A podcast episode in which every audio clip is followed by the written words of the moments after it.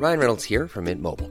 With the price of just about everything going up during inflation, we thought we'd bring our prices down. So to help us, we brought in a reverse auctioneer, which is apparently a thing. Mint Mobile unlimited premium wireless. Ready to get 30, 30, bit to get 30, bit to get 20, 20, 20, bit to get 20, 20, bit to get 15, 15, 15, 15 just 15 bucks a month. So, Give it a try at mintmobile.com slash switch.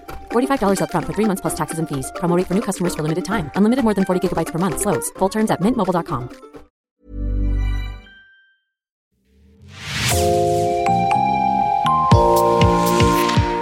Bonjour et bienvenue dans l'actu dans la poche, le podcast quotidien d'actualité du Grand Sud-Ouest, signé Podcasting. Podcasting, ce sont des entretiens avec des journalistes de la région, mais aussi des séries, des longs reportages et des interviews. Je m'appelle Jean Berthelot de Lagleté. Nous vous proposons d'écouter aujourd'hui le deuxième épisode d'une série de trois qui s'intéresse à la manière dont la filière sylvicole en Gironde et dans les Landes espère se relever des incendies dramatiques de cet été, mais aussi plus globalement comment ils tentent de s'organiser face au changement climatique. Nous partons donc à la rencontre de celles et ceux qui exploitent le bois, la résine, la sève de ces pins depuis plusieurs siècles. Vous vous apprêtez à écouter le deuxième épisode de ce triptyque signé Camille Grangeard. La forêt des Landes de Gascogne appartient à plus de 90% à des propriétaires privés. Pour comprendre cette répartition, il faut à nouveau plonger dans l'histoire de ce massif artificiel.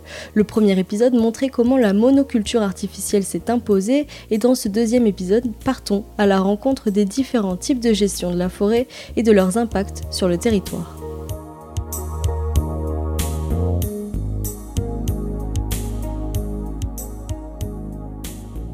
Déjà, il faut préciser que la répartition de la forêt publique et privée est inégale. Le long des côtes, dans la partie dunaire, elle est à 60% publique. Mais en tout, 92% du massif des Landes de Gascogne est privé, contre 74% à l'échelle nationale.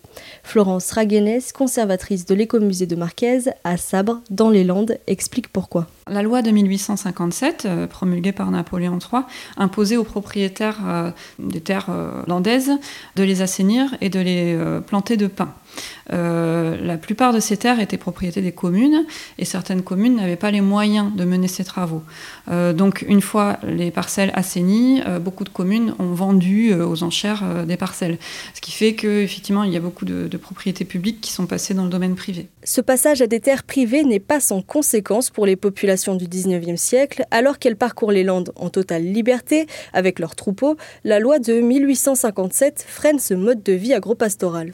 Aujourd'hui encore, même si on a l'impression que la forêt est libre d'accès, il faut toujours bien regarder avant de la pénétrer. Si aucune interdiction n'est formulée, l'accès est généralement autorisé par tolérance, la forêt étant traditionnellement partagée.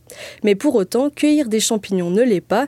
Un article du Code forestier indique qu'une récolte sans autorisation est passible d'une amende. Privée, la forêt s'est aussi morcelée au fil des générations. Aujourd'hui, seuls 1500 propriétaires forestiers détiennent entre 100 et 500 hectares, et 150 ont plus de 500 hectares. Derrière ces chiffres, c'est la loi française qui est responsable, estime Hervé Barouquer, historien et archéologue de Mont-de-Marsan. Ah, les plans ont beaucoup évolué parce que euh, entre ce qu'on connaît, ce qu'on voit du cadastre par exemple napoléonien au, début du 19e siècle et l'impact de, la loi sur la plantation des pins et surtout la mise en application réelle euh, bah, des codes de succession français, euh, ça va complètement morceler le paysage. Le principe de la loi française veut que quand il y a un certain nombre d'enfants, on partage les, les, terres. Et euh, on n'a plus les grandes parcelles d'un seul tenant qu'on avait euh, à une époque, même s'il y en a encore. Hein, il, y a des, parcelles assez gigantesques. Vous pouvez avoir parcouru en, tant qu'archéologue euh, pour de la prospection pédestre. Je peux vous dire qu'il y a de très très grandes parcelles. Euh, mais il y a aussi énormément de, euh, morcellement de ces parcelles. On regarde le, le, cadastre actuel. Il y a énormément de grandes parcelles en lanière là qui ont été. En fait, ces anciennes parcelles qui étaient plutôt, plutôt carrées, plus simples. Et puis on, les a découpées en lanière, on les a vendues. Résultat de ce morcellement, les propriétés de moins de 10 hectares représentent 80% de l'espace forestier. Beaucoup de propriétaires ne tirent pas l'essentiel de leurs revenus de la forêt.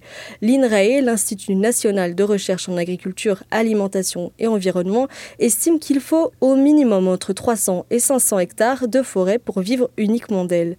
Et parmi ceux qui n'ont pas des immenses surfaces, on retrouve des héritiers. Et tous n'ont pas forcément les compétences techniques pour gérer leurs parcelles. Ils sont conseillés par des coopératives forestières qui peuvent aussi exploiter et commercialiser le bois. Le Centre régional de la propriété forestière accompagne aussi les sylviculteurs et propose des formations. Le type de gestion le plus pratiqué, le plus rentable, c'est la régénération artificielle du pain après couperase. L'INRAE précise que les plants et les graines sont issus de l'amélioration génétique du pain maritime et qu'on apporte aussi des engrais permettant une productivité plus de deux fois supérieure à celle des années 1950. À l'Office national des forêts, c'est aussi le système de plantation après couperase qui est utilisé, explique Stéphane Roure, technicien forestier territorial à l'ONF. Il est gestionnaire de forêt communale et s'occupe surtout des travaux et des coupes. Quand on plante dans les Landes, on est dans de la plantation sur le plateau landais. La couperase se fera autour de 45 ans et entre ces 0 et 45 ans, à partir de 12 ans, on enclenche la première éclaircie. On va faire jusqu'à 4 éclaircies. Et chaque éclaircie permet évidemment de diminuer la densité, des arbres euh, de grossir. Donc la, la production, c'est la cueillette des éclaircies et à la fin la couperase. Marie-Christine Bouteau, militante dans plusieurs associations écologistes comme SOS Forêt et la CEPANSO, dénonce ce système de production basé sur les couperases. La couperase contribue à détruire la forêt et le sol sur lequel la forêt pousse. Or, ce sol, il a créé ce qu'on appelle le complexe argilo-humique qui fait toute la richesse, l'humus, la tourbe, toute la décomposition du carbone, des branches, des arbres, des fougères, des herbes, des champignons, des petits animaux qui ont été là, qui ont fait leur déjection. Stéphane Roure de l'ONF défend cette gestion par l'Office national des forêts. Ce qui me chagrine actuellement dans les luttes écolo extrêmes que je vois, c'est qu'il ne faut plus rien faire. Ben, je veux bien, mais quelle alternative on a en termes d'activité humaine? Je pense qu'il faut aller vers de la gestion forestière de plus en plus raisonnable et on a tous conscience qu'on est avant tout dans un, écosystème, que la forêt c'est un écosystème avant d'être une usine à bois. Moi, le truc tout bête, je vois là, euh, autrefois on débroussaillait toutes les lignes des pins. Maintenant, on essaye de débroussailler qu'une intervention sur deux pour intervenir, pour les exploitations, pour les travaux. On conserve les zones euh, biologiquement intéressantes, ce qui est entre autres les réseaux de lagunes. Et il estime que les pratiques sont de plus en plus écologiques. Si nous, en forêt publique, si on fait une coupe rase, qu'on a des chaînes qui sont déjà là en accompagnement, on les laisse. Ah oui, oui, on les laisse en accompagnement. On essaye toujours d'apporter ce qu'on appelle de la biodiversité. De toute façon, on le sait, nous forestiers, qu'une forêt monospécifique est, très fragile. Nous, maintenant, au moins en forêt domaniale, ce qu'on gère nous directement, euh, il n'y a plus de rouleau hollandais, c'est que du gyrobraillage. Donc c'est-à-dire qu'on coupe juste la végétation à une époque où euh, ça ne va pas atteindre la floraison ou les insectes. Donc non, non, on respecte, il y a plein de préconisations écologiques. Après en communal, on est juste conseiller forestier. Retrouvons maintenant un propriétaire privé qui nous emmène dans sa parcelle vers Guillos en Gironde. Jacques Azera expérimente un mode de gestion différent du modèle de couperase et il explique pourquoi. Vous perdez du carbone, vous perdez de l'azote, plus du phosphore, enfin plein d'éléments nutritifs pour les plantes. Et tout ça par une action qui vous coûte beaucoup d'argent. Donc en fait, vous travaillez à contre-intérêt. Ça fait plus de 20 ans que je n'ai pas fait de coupe rase. Alors qu'avant, si vous voulez, ça faisait partie de mes pratiques courantes, euh, comme mes voisins, comme tous les autres forestiers. Et pourquoi du coup vous avez décidé de changer un peu de modèle Eh bien, euh, c'est la conséquence de l'ouragan Martin en 99 j'ai eu un choc, si vous voulez, euh, au moment même où l'ouragan était en train de commencer.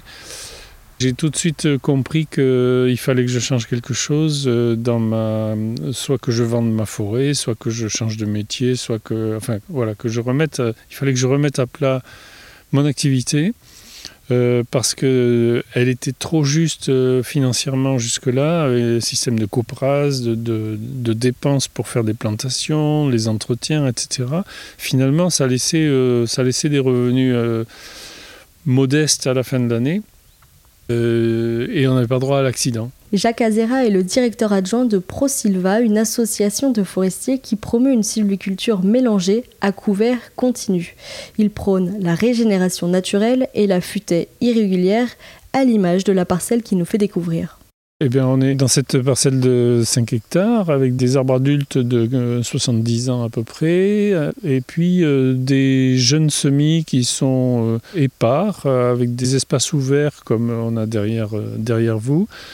D'autres zones où les semis sont très très denses, regroupés en cônes de régénération.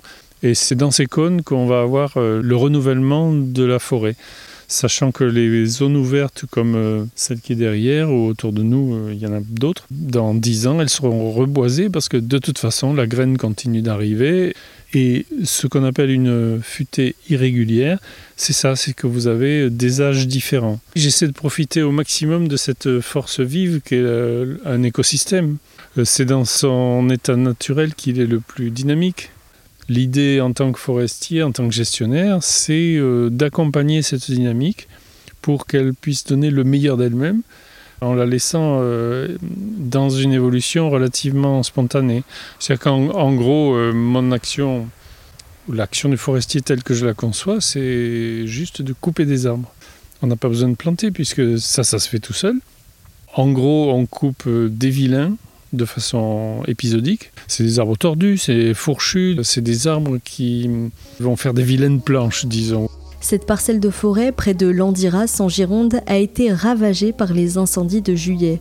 Avec les catastrophes qui détruisent des parties de forêt entre les tempêtes, les maladies et les incendies, des sylviculteurs décident de revendre leurs terres. Après les champs de pin, les Landes de Gascogne voient maintenant des champs de panneaux photovoltaïques émerger.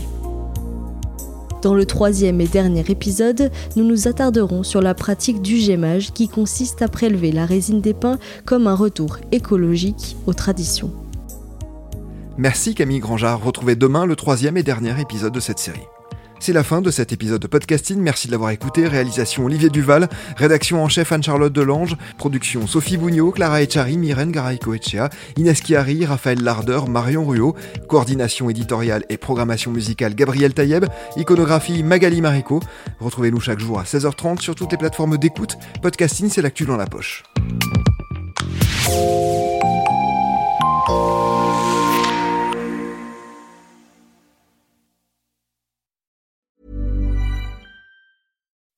When you make decisions for your company, you look for the no-brainers. If you have a lot of mailing to do, stamps.com is the ultimate no-brainer. Use the stamps.com mobile app to mail everything you need to keep your business running with up to 89% off USPS and UPS. Make the same no-brainer decision as over 1 million other businesses with stamps.com. Use code PROGRAM for a special offer. That's stamps.com, code PROGRAM.